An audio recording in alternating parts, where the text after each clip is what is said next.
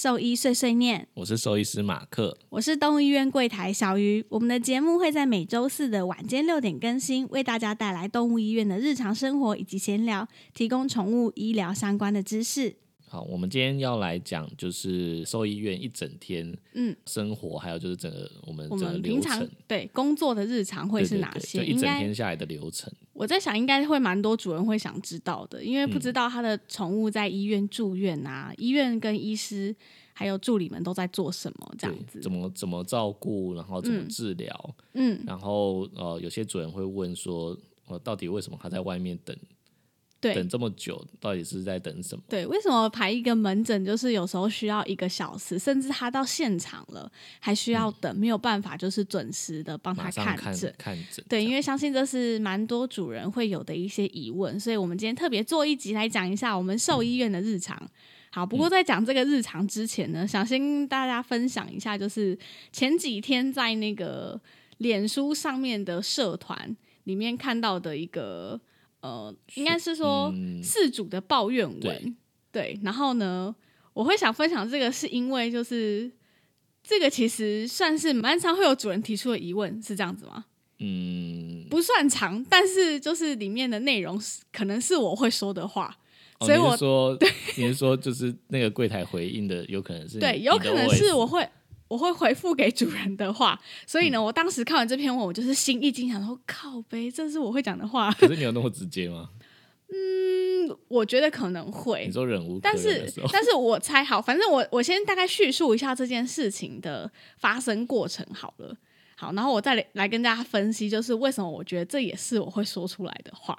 嗯，好，那我就是先从我先倒叙法好了，因为主文上面是写了一篇他的抱怨之后才开始叙述事情。那我现在就先跟大家讲一下这个事情的发生经过。好，然后他说他在今天呢的下午带狗狗去某间医院看皮肤的问题，然后呢，因为之前这间医院的医师有建议，就是给他们家的小孩吃一个保健品。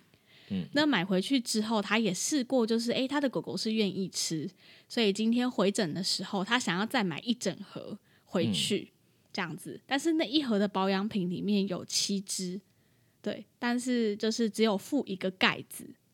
对，就是保养品的那个盖子。然后呢，他就想，是拆封了之后需要那个盖子把它盖起来，对对对对对对对，然后其他还没有拆的就不需要盖子。对，所以他说就是七支里面只有一个盖子，然后他就提出了一个疑问给柜台小姐说：“哎，那能不能再多给我一个盖子？因为我很很粗心，就是我很容易弄丢。”对，然后但是柜台就回他说，一盒的那个保健食品就只有付一个。嗯，他也没办法再生一个。对对对对对对对，因为毕竟它是商品嘛，它不是嗯医院里本来就有贩卖的东西。然后呢，这个主人就就跟柜台说，我们在其他动物医院买，人家都马会看我们长期支持，算我们便宜，或是送我们东西。嗯然后呢，在这个时候，就有一位就是女医师，然后他这这篇主人是写说，他一副很瞧不起人的态度，然后对主人说：“那你就去其他地方买啊。”嗯，然后呢，这个主人顿时就觉得很傻眼，然后他就说：“这个态度说对毛孩们能多有爱心、多有耐心，我是不敢领教。我很庆幸什么哦，我的我的孩子不是在这间医院开刀。”因为呢，我一向给自己的孩子是最好的，我找了一个骨科权威，就算费用再高，我也愿意。哪家我就不说了，避免打打广告的嫌疑。他是不是有还有讲说，好歹我也在这边花两万多块？哦，只啊不是他，他说好歹花了两万多块，是因为他就是后面写了一大篇，就是证明他自己不是个哦烂主人的事情。嗯他后面就是两万多块，这个是他在补充说，就哦，是他烂主人，不是他说他他是说他要自己说自己不是一个嗯 OK，、嗯他是指这个意思，不是我妈烂主人 OK。好，他说您对客户的态度非常令人失望，我绝对不是一个 OK。然后就后面就 blah blah blah 说他领养了一只狗啊，然后什么样的保健品或再贵的医疗我都愿意花。嗯然后后面再备注说，网友们如果不相信要维护这个医师的话，可以向某动物医院的院长证实。他说我之前那只狗真的很多疾病，然后呢，他是他觉得我对孩子们真的非常有爱，然后也愿意就是花很多钱救我的宝贝，所以他要证明说我绝对不是个 OK，绝对不是个烂主人。嗯，然后呢，我看完之后呢，他就他就可能下面有网友就是一篇一面倒的，就是一直洗版就是他就被他这样子，炮轰了。对，他就被炮轰。然后呢，他就又可能更新了一下这篇文章，就是写在上面，他就写今天发出这篇文章，就是陈述一件真事。如果各位生活压力大，酸人可以舒压，那么也请注意用词，不要触法。我的重点不是凹不到盖子，你们到底有没有看懂？是医师的态度，态度，态度，他已经叹好三个字。三次就对，三次三次。他说：“好好讲，不能给不行吗？或者说我只用卖的不行吗？我记得是有必要就是鄙视我吗？”然后他又说：“我当下的态度完全不是要凹他。”然后就 blah blah blah blah blah，、然后说就是反正他很生气，网友为什么就是一面倒这样子？其实其实我分析一对，下，就是你分析一下，就是呃，其实那个医生他讲说，那你可以去别间买啊。其实其实这一句话就是就是我们我们内心很常会 OS 的，但是不一定会讲出对来。不一定会讲出来，通常都是忍无可忍了才会讲出来。对，所以所以我刚所以他刚说就是嗯忍无可忍的点啊，我觉得是因为他讲说别家都怎样怎样怎样，你们怎么这样？对，就是大家都不喜欢被比较，尤其是用这种近有点接近就是情绪勒索，对就是勒索说你就是没有爱心，或者说哦、你就是没有别家那么好，所以才才不给我。对对对对但是重重点是这个东西它就真的生不出来，你不可能拆别盒的，然后拿一个盖子出来，对那那一盒不就没有盖子了吗？对，那有什么好生气的？对啊，啊，平常如果没有人跟你有一样的要求，我们也不可能问厂商说能不能多给盖子。对对，假设今天真的很多人跟你一样的时候，那我们我们可能真的会去问问看。对对，对，但很明显会这样的，就是只有你这样要求。而且这东西就不是像说什么、哦我们平常喂药的针筒，可不可以多给我一支、嗯，两支？我觉得哦，那东西平常我们医院就是有的，我就会嗯说好啊，没问题，我就会给你。可是今天这是一个商品，它就是附赠在里面的东西，它那个规格我们可能医院里面也没有多的，三 D 对一个盖子对对对给你对对对对对对。然后我刚刚说，就是有可能会是我会说的话，是因为真的我还蛮常遇到一些主人会提出这种我觉得有点无理的要求。嗯，哦，我们都来那么多次了，我们都都是这么通融一下这么久的客人了，不能算我便宜吗？连约诊还是什么的也会说，对对对，哦，我之前都来这里呀、我不能让家我插一下诊嘛。对对对我我跟你们院长很很熟。对我们家有有八只狗，全部都在你们这里看的耶，嗯就不能算我便宜吗？我长期支持老客户，哎，嗯还会这样跟我讲。我觉得这种我可以接受，但是的确是这种，就是用就还是有分比较可以帮忙的跟没有没办法帮忙的，还是有分啦。尤其是他如果说出那种哦，没有啊，其他间医院就怎样怎样怎样，啊为什么你们不行啊？别间医院住院费就怎样怎样怎样，你们为什么这么贵？然后我们然后我就心里真的会想要讲说，那你可以心里就想说问，靠，那你就别加，我没有逼你来呢。但是我们会委婉一点啊，我们会委婉一点说，对，那你可以多方参考。对，我就说哦我就会，说哦，爸爸或妈妈没关系，就是如果我能了解你们真的有预算上的考量啦，但是如果说就是这边的费用，你们如果真的觉得太贵了，然后嗯习惯回到你们平常看诊的医院，我们也觉得没有问题。对对，因为两就委婉一点说，治疗的方式是不一样的。说直 直白一点，或是实话的话，就就好像你跑去王品，然后你跟他说你的牛排怎么这么贵，怎么那么不平价，对，可以一百二哎、卖我在夜市才吃一百五，吃很饱呢。啊我在你这里花一千五还吃不饱哦。你不可能就到餐厅讲这个话，但可以就会可以在兽医院讲这个话，很奇怪。对，对，就是而且嗯，我觉得最奇怪的一件事情是，为什么动物医院变成服务业了？嗯，就是为什么我要服务你？为什么他会说他自己是客户？我觉得这件事很奇怪，嗯就是为什么会有主人的心态是这样子，觉得自己是客户，嗯然后医师跟助理还有柜台是在服务他，嗯，所以我觉得这件事，值得思考的问题。对，但这是一件值得思现考问在的社会题。风气有点像是这样。花钱是老大这样子，嗯，可能吧。对，哎、我们今天讲这个会不会等下有一颗新评的？有可能。我们现在已经接到两颗星了，不知道是谁。就是，哎、你上次是说就是觉得有一颗星的话，我觉得啊，就是嗯，我可以接受大家给我们一颗星，或许要给我们就是建议，让我们可以对，或许我们节目上真的有一些你认为是错误的，或者是你觉得不服气的，或者是小瑕疵，对有瑕疵收音有问题啊，对对对对对对对对声音啊对什么的，我觉得我可以接受这样子，但是前提是以可以进步。对，你可以给我们就是评论，嗯不要就丢给我们一颗星，不然我们就会觉得你是繁殖业业者。因为我们之前骂繁殖业者，所以还有什么给我一颗星又不讲，那保那我们把你保健品的厂商？对，把你当做是就是这些东西。对，就是我希望就是目前给我两颗星的那些人，就如果真的你还有再继续听我们节目的话，麻烦你再回来给我们就是一颗星的评补充一下补充一下，就是我们这个节目到底哪里惹到你？哪里不好啦？哪里可以改进啦？对，哪里可以改进？哈，简单来说就是这样。那如果说你听了我们节目，觉得哦，我们的可能观念很正确啊，还是说完全有 touch 到你们要的资讯的话，你也可以给我们五颗星，但是也请留下评论，我们才知道哪里可以做得更好。或者是多多推广给其他就是有养宠物的朋友。对，不过我发现我们最近粉丝就都都还蛮厉害的，就是嗯听过之后觉得不错，然后就会推荐给就是也在养宠物的朋友啊，或者是同事亲友。而且我觉得有回心回应心得的人越来越多。对我们最近问问题，越来越多人回复了，我觉得你们都很棒。好，嗯好，就是那我们回回归正题，对，就是简单分享完这个啦，就是我觉得这篇其实是蛮需要呃各位事主们做醒思的，或者是医生助理们也可以醒思一下，因为像我是身为柜台，我看完这一篇就会觉得说，嗯，呃，或许。柜台当时换个说法，或者是假设医师当时换个说法，会不会主人比较能够接受？我觉得有有时候就是我们可以委婉的说，但我觉得他可能就是一时太理智线直接了爆炸，太直理接智线了 断了。对，嗯。说到这个，我就想到之前有一个案例，就是那个马克太太遇到的，嗯。就有一个主人带狗一只杜宾来结扎，嗯。然后呢结扎它是公狗嘛，然后结扎完之后，就是伤口没有照顾的很好，因为他也没有让他戴头套，嗯所以他整个就是蛋蛋就是比结扎前还肿胀，就是里面完全都是血肿这样子。然后那时候就有建议他就是要回来看诊什么的，然后他就一直不是很愿意。应该说他好像就是想要约某一天，但是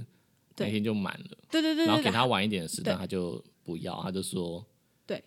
这么麻烦，干脆我带去别家看好了，对。然后呢，他就他他感觉当下是生气的，就是有点就说，放大决，他说对不然我就不要去你们那边看。对啊，我以后都不要去了。嗯，这样子。然后殊不知，你老婆就跟他说：“好啊，没有问题，那没关系，你还是要尽快带去医院看哦。”这样，我有没有觉得很像？我是觉得很像。好哦，没有问题。嗯然后他就这样跟主人讲完电话之后，要记得带去看哦。对，要记得带去看哦。然后他就挂掉电话了。然后我就想说，会不会其实你老婆用这种，就是用这种语气，不会惹、嗯比较不会惹主人生气？如果我哪天改成娃娃音，会不会好一点？很难说。喂，你好，嗯，没有关系，比较贵，你可以考虑会不会又多一个一颗星，就知道 会。不会我换变成娃娃音之后搞不好大家觉得这段很恶心，给我们一颗心。好好好，那我尽量把它剪掉。好了好了，回回去回去原本的好，题兽医院日常嘛，对，就是我们先从一开始一大早好了，到公司，对一开始会会做什么事情。嗯，那以以医生来说的话，其实我们还没到医院前，应该是我们从早上一起床，嗯呃，开就会开始担心，呃，住院动物是不是有什么问题？尤其是我们有时候接到一些可能比较严重的，重症的，对我我其实，在搭车通勤的路上啊，我我就在等我的手机会不会有讯息，嗯，呃，其他比较早的同找到的同事是不是会打电话给我？对，对，那呃，我们最害怕的一件事情是他在前一天晚上就离开。对。对，那这种这种状况就是，嗯，算是比较不常见啦，但是还是会啊，但是偶尔运气不好，就是还是会发生。嗯，嗯嗯，那因为我嗯。们不是一个二十四小时的呃医医院，院，对，所以我们在呃接住院的时候会跟主人就是做好沟通，就是如果他呃状况很严重，嗯，需需要就是二十四小时看护，随时都有生命危险的话，嗯，呃，就会建议主人说是不是要找二十四小时的医院，对，呃，例如说像心脏病啊，或者是呃他肺部肺部有疾病，他呼吸有问题的，需要随时有医护人员在旁边对照顾就是他的随时都有可能会休克死亡的，对。这种我们都会先跟主人讨论。对，那有一种情形是，呃，主人可能他长期就是都是在我们这边看，嗯。那年纪也真的很老很老了，例如说他猫可能已经十七八岁，嗯。呃，或者是狗狗也也心脏病末期，然后十五六岁，有些主人他可能会选择就待在他熟悉的医院，他不一定会。需要去24其他医院，他可能也没有那么放心呐、对然后狗狗、猫，也来习者是比较惯了。比较远，或者是他他没有那么 care，就是呃晚上一定要他如果离开前一定要见到最后一面，也有这样的主人，嗯嗯嗯，对对对，但是我们还是会想尽办法，就是尽量不要让这件事情发生，对然后甚至有时候我们可能晚上就会多留一回，对确定它真的稳定，就是 对，比较晚下班这样，没对，但，就运气不好，有时候可能还是会遇到，嗯嗯，那这时候就是我们还没上班前就在烦恼，就在担心，嗯就很忐忑的上班。一上班想说啊，喝嘎仔对，，到到 到了医院第一件事情的时候，就是通常同事的打招呼就是说还活着，还活着这样。对对对对对对对，分享这个就是呃让大家知道说，就是也有分就二十四小时的医院跟不是二十四小时的医嗯院。对，所以如果真的很在意，就是是不是能够见到最后一面啊，或者是陪他们最后一程，嗯，那我觉得二十四小时医院真的是比较保险一点。对嗯，对。对，那呃。确认就是大家都平安之后，第二件事情就是我们要开始清理他们前一天收拾前一天的留下来的残局，就是他们可能会大便啊，然后呃踩的到处都是啊，嗯。或者是嗯。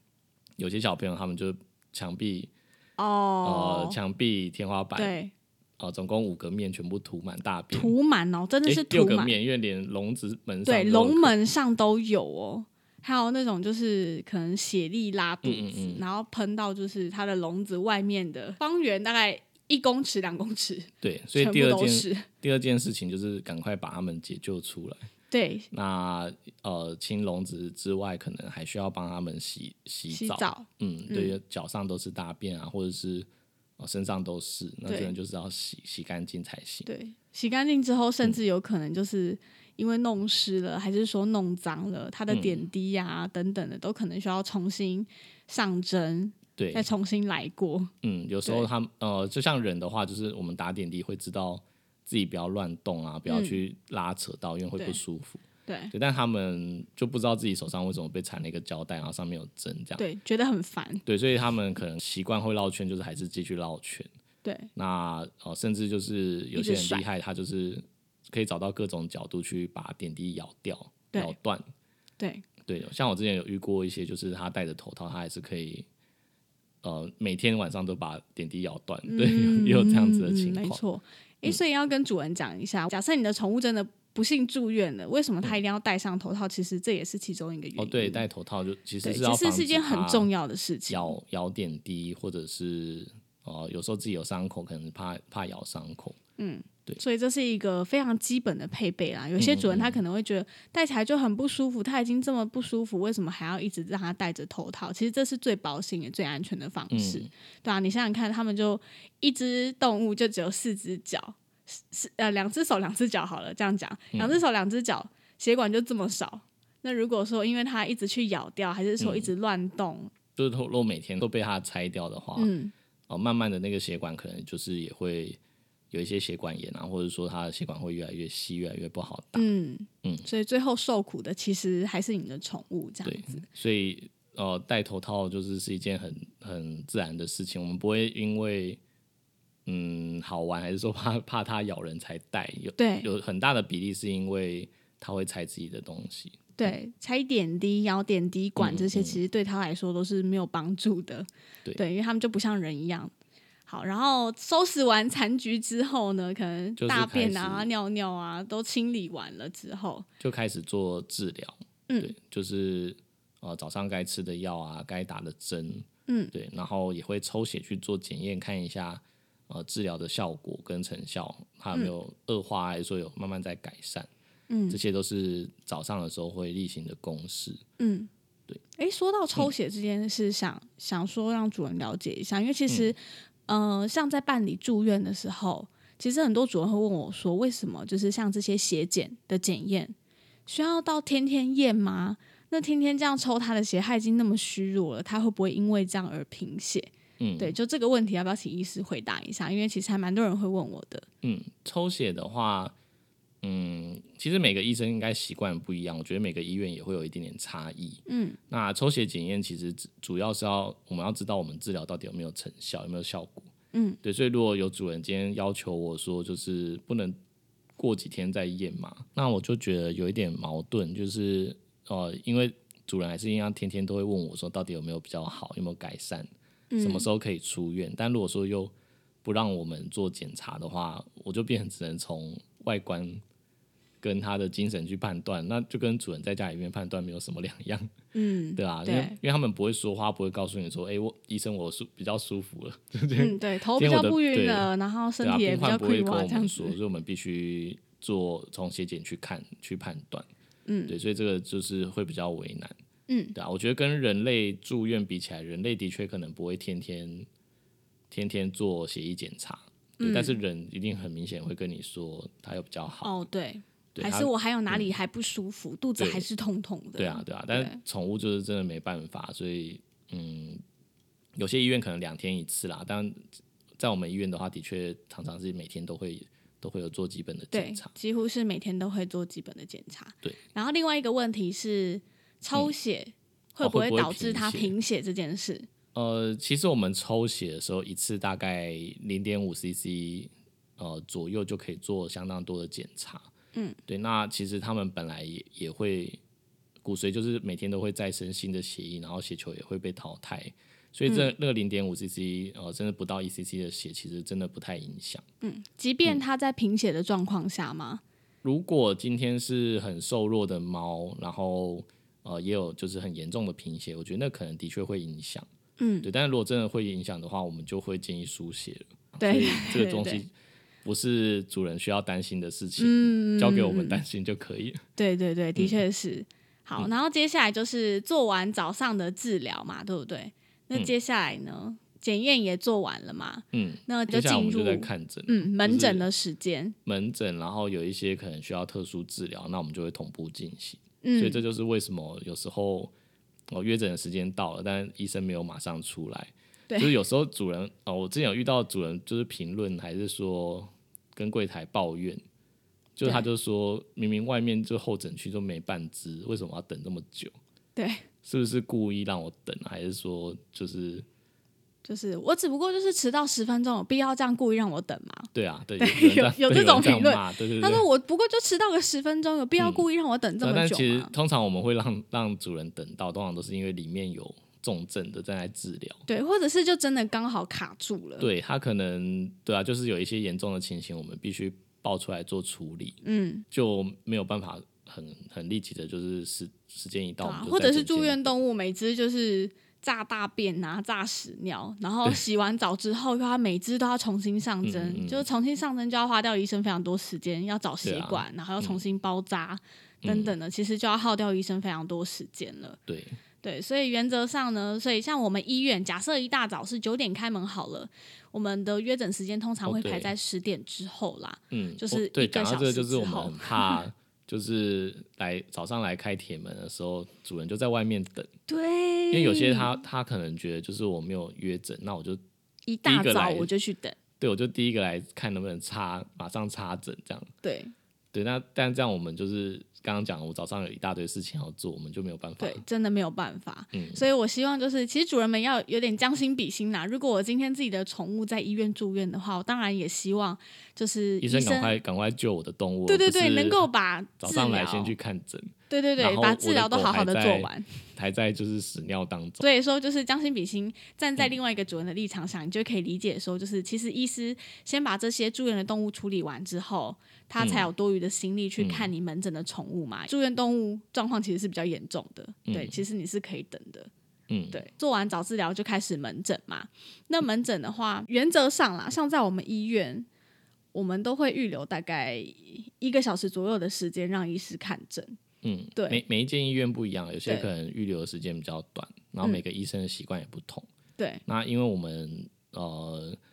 目前走的方向是比较就是多跟主人说明跟讨论，嗯。对，所以我们预留的时间就会比较长，然后有足够的时间跟主人讨论，我觉得比较能够知道哦真正是什么什么问题，嗯。那需要怎么治疗，嗯。对，然后甚至说可以呃知道就是一个治疗的方针，我觉得对主人也蛮重要的，嗯，所以我们时间会排比较长预。留比较长的时间给一个门诊啦，所以有些主人会觉得说，你们的门诊怎么这么难约？就是如果像是礼拜五晚上或者是平日晚上，再来就是星期六的门诊，嗯大家就会觉得说，哇，怎么时间这么难瞧？只有平日的白天才就是比较好约，比较能、嗯能够有多余的时间。好，那我们补充一下，很多主人有一个问题就是看诊的时候，动物如果接进去，我到底在等什么？对，对，因为因为我们的医院啊，就是呃，在诊间内就是只有做一些基本的理学检查，跟就是问诊，嗯。对，就是跟主人聊说他是什么时候发现有这些疾病的，嗯，那呃有一些就是进阶的医疗处置，像抽血啊，嗯，呃或者，是像打点滴啊、上留置针这些，我们比较不会在主人面前做。嗯，那超音波检查、X 光这些，我们也都不请主人帮忙。嗯那有很多主人就会问说，为什么不让我进去？对我不能跟着进去嘛？然后或者是说我在他比较不会害怕，对，但是其实这个现象有一些动物的确是有主人在会比较稳定，但是有但是少比较少啦，比较少真的很少，还是比较多的是主人在的时候比较凶，嗯，就有点狗对就仗势欺人这样子。我妈妈在哦，嗯，就就比较凶，所以有有一些主人他自己也发现这件事情，他有时候是进诊间，然后跟我聊完该聊的事情之后，他说要检查，就直接把狗丢给我，对，他说他说我先出去，然后他他就是没有我在的时候会比较乖，然后直接塞到我们身上来，对对然后那那时候你就要趁他就是还没有发现发生什么事，就赶快把它抱走。对对啊对对，但我也是有遇过有一些猫真的是我们在里面跟它搏斗很久，然后之对。后就是主人说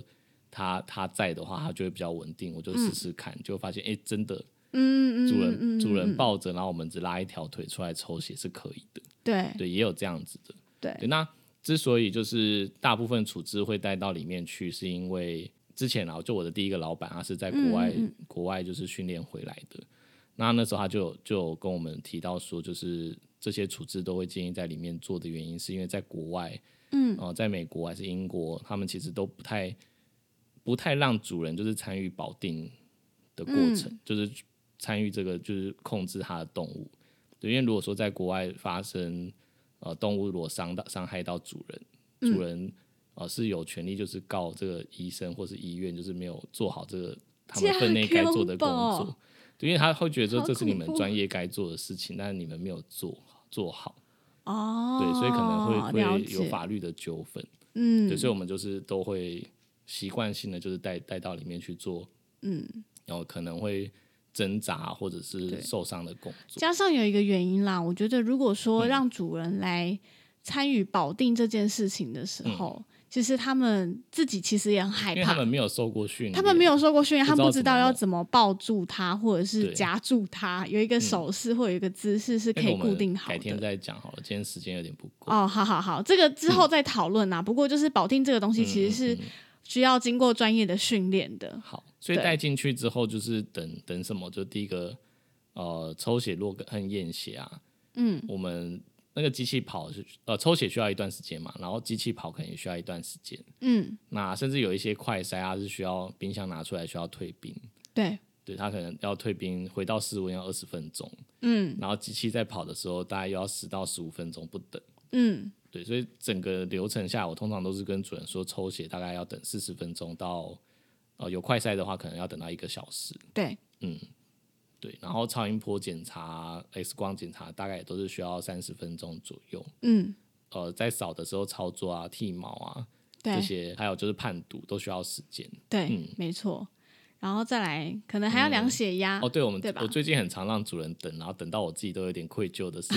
量血压。对，因为量血压，他们来到医院很紧张，然后进嗯去就是通常的前一两次、两三次的血压都是不准的。没错，然后量血压的时候，我们也不能就是一直按、一直按、一直按，对，因嗯为那个脉带一直在充气的话，它其实手会痛。嗯，对，所以我们大概就是抓五五分钟到十分钟才能量一次。对 对，然后量一次，呃，这样量的话，就是一开始他很紧张，很高，所以大概就是要两个半小时到一小时，可对能他才比较平静一点。对，甚至我之前有遇到，就是他半小时之后他才开始在睡觉，对，那时候量到的才真正精准。对，对，那就真的有时候会让主人等很久。嗯，嗯，然后也有主人问我说，就是他可以自己买一台血压计在家里吗？那答案是可以吗？很贵，呃，因为因为人的血压计就是呃侦测脉搏，我们人的脉搏是比较明显的，嗯。但动物的话它的脉搏比较跟人比起来是比较小的，嗯。比嗯，较微弱的，所以它它在感应跟侦测上面它需要更精准，哦，对，所以它的费用都很高，就是一台可能要七八万块，Oh my God，对，就是比较普通的可能七八万块，更贵的还有，就是还有还有破十万的这样子，嗯嗯嗯嗯，所以不太可能在家里面就是准备一台，对，嗯。所以只能带到医院量。对，然后再来就是检查什么都结束了之后，对啊、剩下就是开药啊、包药这一段时间也是需要蛮长一段时间。对，如果你的是猫嗯咪，然后需要配成胶囊的话，对，我们就需要一颗一颗的塞，就是我们会先算一个药的总量，然后要把它平均分配成呃，假设七天一天要吃两次，就是嗯十四颗胶囊。对对，要就要分平均分配药粉到十四颗胶囊里面。对，然后再嗯用手，就是把那些药粉一颗一颗塞进那些胶囊里面，对，所以是很花时间的。对，因为就不像人呐、人就是一次成人就是可能是一颗或半颗的量对，但动物可能一个礼拜只有半颗，对，所以就会非常、非常难分药、包药这样子。对，那说到就是约诊这件，在现场等门诊这件事，想要跟大家分享一下，就是啊，像我之前有遇过一些主人，他可能来了之后，他就觉得说，我的宠物就很急，为什么不能让我先看？对。他可能就会说，他他就刚刚从那个柜子上、楼梯上滚下来，他看起来就很不舒服啊。那不能让我先看吗？很紧张这样子。但其实就是一开始我在柜台的时候，也是当然他很紧张，我也要跟着很紧张嘛。我还是会出去，就是先 check 一下，就是狗狗的状况目前我是怎么们要减样。伤分类啦，对先减伤分类 EP 一的时候有讲，对，第一集讲急诊的时候，其实我们就已经有先分类过了，就是嗯我确认过他的狗狗目前没有一些神经症状嗯啊，然后精神啊也是能走，然后还会对我叫，所以我觉得目前短暂时间看起来是没有问题的。但是他就在现场所有主任面前就一直说他要插队，他说嗯你就让我先看啊，医生医生在哪里？我不能直接进去让他看一下看一下就好了。然后这时候呢，我就想到之前有一个也是柜台的学姐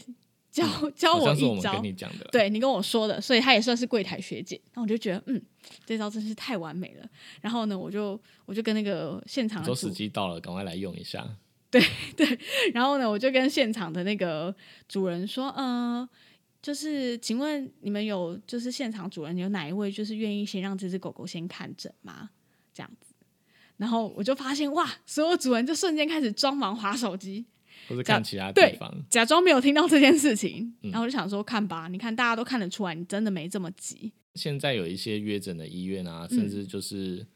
他的立场很明确，他就说，如果你这么急的话，你应该是去挂急诊。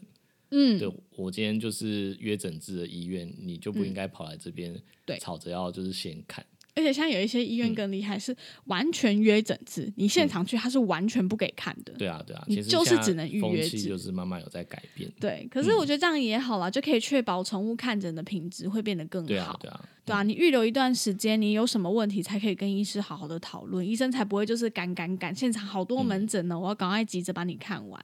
对啊，其实这样也是有帮助的，对啊对不对？然后我们一整天大概就是门诊，然后处理就是住院动物突发的状况，嗯，然后还有就是一些特殊的治疗，它可能需要呃一天需要治治疗很多次，那有时候可能一天会有三次的治疗，嗯嗯那呃甚至是二十四小时医院可能会有四四次到六次的治疗，嗯，对，所以我们就大概是这样的流程，然后一直到晚上，那晚上做治疗的时候也要去还没还没说到重点啊，中午啊，哦，那我想说那是你们柜哦，你先讲完治疗是不是？啊，对，我想说把医呃医疗的部分讲完嘛。哦，对，医生的部分先讲完就，到晚上，就是我们还要确保，就是点滴啊这些都都是顺畅的，可以打到明天。嗯嗯，然后把晚上的治疗做完。生理的状态啊、血压、啊、心跳什么的，我们都会再做一次监控，这样。嗯嗯，所以原则上住院动物一般的状况下就是做两次的治疗嘛，在我们医院，嗯对就是早晚各一次这样子，。然后检查的部分就是视他的状况决定，有些比较危急的，有时候一天可能会检查好几次这样。嗯嗯嗯嗯，了解了解。好，医疗的部分医生大概就讲完了啦。嗯，因为其实中间就是比较偏专业的，也没有也没有办法就是跟大家分享的太详细。那再来的话就是哦，中午 中午刚应该说柜台早上一来是在做什么？哦，柜台早上哦，一大早我们来，其实就是先了解一下今天大概有哪些的门诊。对，像假设今天有看起来就是哇，非常的忙，到中午、下午诊全部都满的，可能当当天有两三个医生，大家都全满，我就会立刻呢，一大早大概十点多左右，就会先问大家：“Hello，今天午餐要吃什么呢？” 因为这是我觉得最烦恼的问题，因为大家常常一忙，就是完全都没有时间吃饭。对，那像我们医院是没有休，中间是没有安排就是休整的时间，等于说大家就是要找时间赶快抓紧时间吃饭。对，所以我觉得就是大家很容易因为这样子而忘你记你刚刚饭。说你你几点开始找吃的？十点十一点啊？哪有？我最近都要两点才吃到哎、饭、没有没有，我跟你哎、我明明礼拜 你看礼拜六我就十一点就叫好便当了。嗯，在之前啊，我说在在更之前，对啊对啊我已经有很长一段时间都要两点才有才有饭吃。对，是没错，但是那也是因为就是我也一路就是忙到两点，我没有办法就是拿出手机说，哎、大家要吃什么，还是说拿出那个便当本，嗯问大家要吃什么，不是故意的，OK，、有时候真的就这样，所以有些主人他们就是可能狗狗住院一段时间，他们来。就会很好奇说：“哎、你们有在吃饭吗？我我我们怎么都没看过你们去因为我们。中午还开放探病，让他们进来。对，我们有两个探病时间。对啊，然后中午探病的话，他们就又会有很多问题想要知道啊。对那有时候聊一聊，我们就是没有办法在那时间吃饭。对，嗯常常都是可能探病时间结束，或者是门诊中间有一个空档，嗯，但是那时候都已经是一点半、两点之后了。对啊，因为以以前、嗯以前他们好像是在住院部吃饭，然后就顺便陪主任聊。但我但我觉得这样很怪啦，所以我后来就是决定说，就是该吃饭就是在在休息室吃饭。对，而且而且而且我们要找我们的时候，我们也没办法。我们我们助理被就是事主问过一个问题，嗯就是因为在住院部的那个区域吃便当，嗯，然后就有主人就是探病探一探，就是回头默默的说：“我的猫都已经这么严重了，你们怎么还吃得下饭？”嗯，然后我就觉得。还照吃啊，对啊，我不吃，我怎么照顾你的动物对啊对，所以就是后来我们就把这件事情改掉，嗯就是都回到我们的员工休息室去用餐这样子。嗯。可是有时候主人就随时有状况啊，对啊，就那时候问题，因为他们就是早上来，啊、不是早上来，就是早上就很急很急着想要知道嘛，然后中午嗯。来的时候就、就会很多问题要问，对，或者是有一些后续的治疗上，可能疗程上需要讨论，嗯，所以医师就真的没有办法吃饭，对啊，所以现在有很多医院其实是中间直接休息啦，嗯嗯嗯，然后呃休息的时候可能真的就是去吃饭，但呃我就我所知还是有很不很多是他们会在那个休息的时段排手术，对对，所以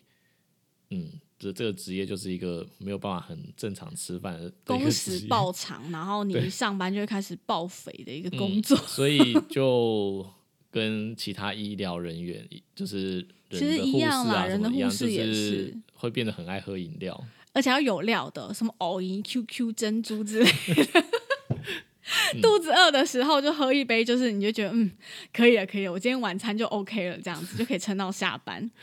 有时候就真的很忙啊我觉得年纪越来越大，感觉越来越负担越来越重。所以就一直在爆肥啊。嗯就以前可能五年前在这个职业工作就觉得还好，但现在就开始慢慢的一直变胖。刚刚刚入行的时候，一天喝两杯都没有问题。对，然后下班之后还要超爆饿，还去吃宵夜。记得我们嗯之前上大、就是上大夜小夜的时候，嗯，三四点，然后冲去吃吃火锅，然后再回家睡觉。就是开始找那种半夜还在开的对半夜吃完火哦，不是半夜吃火锅完之后，然后还去你家打电动、看电视，嗯，然后就是这样一路到早上，然后我们再去吃早餐、对 然后吃完早餐之后再睡觉，睡觉，然后到晚上再上班。嗯总而言之，我们就过了一段非常不健康的生活。但是到现在就是年纪越来越大了，感对觉好像只要一天晚睡或者熬夜就就爆掉了这样。对，就是、嗯好，这个职业还是有它很辛苦的地方，嗯的确是不能这样。好啦，那讲完就是我们中午吃饭的事情嘛。那再来就是原则上一天啦，就是假设下午有手术，就是医生手术的时间嘛，那一路就到晚上，然后做完治疗，嗯，然后我们的一天就差不多这样没结？束了。你们柜台不是还要一直接电话？哦，对啦，可是接电话，我觉得就是说真的，我觉得在动物医院接电话比一般服务业还难很多。因为我其实也做过一般的服务业，嗯，但是我觉得在动物医院接电话，其实你要真的是你的资料库要非常足够哎，因为主人他可能就是在电话里问你很多问题，他就会直接问你说：“那你觉得他是怎么了？”哦，那个医生说他是怎样，那你觉得他是怎么了？但是你要在很短的时间内有办法，就是呃，当然我们不可能在电话里下诊断嘛，我们不是医生，而且又在电话里。可但是你要你会想要猜一个方向，然后才可以跟我们医生讨论。对对对，因为像我的习惯就是怎么排约诊这样子。，对接了电话之后，我要知道这个诊这就是可变能需要花多少时间。应该说变成在电话里要做减伤分类，对这样才知道对你呃，例如说他很严重，你就不能把他约到太久以后的时对间，，你就已经就是听出说哦，他有心脏病史险，。十四岁的约克萨，然后有心脏病史，嗯，然后现在就是听看起来有点喘，然后他可能离你距离又有一点远，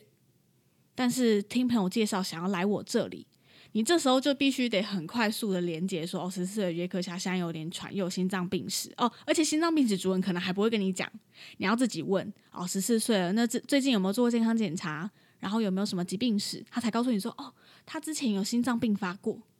然后他可能住在哇超抱远淡水之类的，然后你这时候就要迅速连接说，OK，他现在这样子又很喘，他应该是无法就是赶过来，而且我现在现场可能三个医师门诊都很多。我们没有多余的人力有办法帮他解决这这个问题，你这时候就要迅速的给他一些可能急诊医院的一些转诊的资料，建议他过去。嗯，对，所以我这就是我觉得在柜台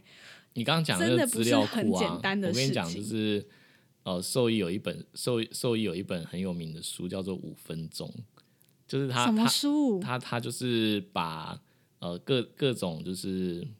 可能出现的症状啊，然后就是做分类，所以它叫五分钟的意思就是哦五分钟你就可以下出一个最基本的诊断。呃，他他是做区别诊断啦，就是什么样的病会有这些症状，他把它做分类出来，嗯这样感觉听起来好像就是你们也需要看一下这本书，可以啊，可以啊，有机会我蛮有兴趣的。很很大本，而且是原原文的，原文书你早讲嘛，那我就直接放直弃了。弃。对，但是就是我觉得这东西还是需要靠蛮多经验去累积的啦。对，就是变你要在电话里做减伤，然后你还要能够就是迅速的安排你的预约时间，这样子。嗯，对，以上就大概是我们在兽医院工作日常啦。但如果说你们平常啊在看诊的时候啊，有一些疑问，或者是看到医院有什么奇怪的现象，你对，就是就观察到，诊的时候有什么特殊经历，或者是你觉觉得很百思不得其解的，到底为什么会会这样呢？就对也欢迎就是你你们发问跟私下讯给我们，对私讯给我们，或者是在评论给我们，没错，对对对，然后我们就是会针对这些问题做可能的原因的分析。对，我们会帮你分析，但是还是要看状况。对。呃，